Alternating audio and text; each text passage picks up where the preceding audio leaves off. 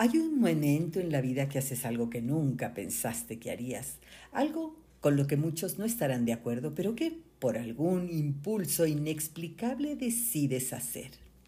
Eso me pasó el día en que mi hijo llegó a visitarme y me encontró en el drama total. ¿Qué tal si no me alcancé el dinero, si me clonan la tarjeta, si llega un huracán?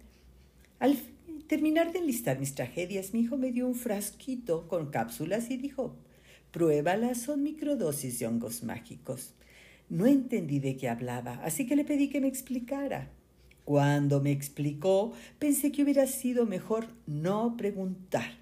Su respuesta me llevó a inventar todas las tragedias que una madre experta en dramas inventa cuando su hijo le dice no solo que consume hongos mágicos, sino que quiere que tú también los tomes. Lo que pasó después te lo cuento en este libro.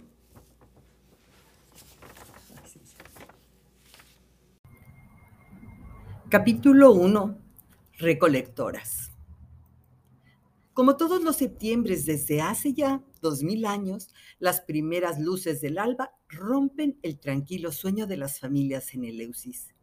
Dentro de los hogares empieza el bullicio y las carreras. Las mujeres se preparan con prisa. Unas alistan a los niños, otras dan algo de desayunar a las familias, otras preparan un refrigerio para llevar todas corriendo. Se atan un pañuelo en la cabeza, cogen una cesta de la pila que hay junto a la puerta y salen apresuradas de sus hogares con los primeros rayos del sol. Atraviesan los plantíos de cebada que bordea el pueblo. Algunas se quedan ahí, otras cruzan el camino que va hacia Atenas y se adentran en el campo y las colinas. Son recolectoras. Unas Llevan perros entrenados que les facilitan las búsquedas, otras palos o bastones.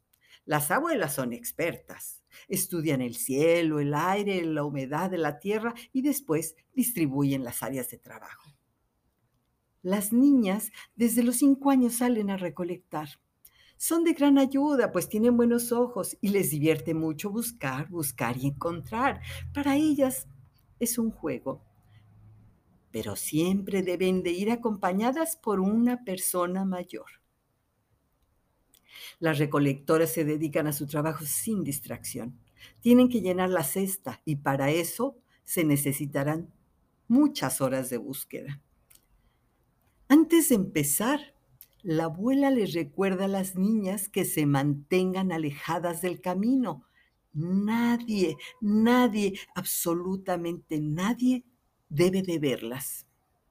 Si las ven, empezarán a preguntar y ellas tienen prohibido hablar. Si lo hicieran, correrían el riesgo de que les cortaran la lengua. Como ha sucedido a muchas recolectoras, según cuentan las historias que se han pasado de boca en boca por más de dos mil años en los lavaderos del pueblo. Todas, por las buenas o las malas, deberán guardar el secreto.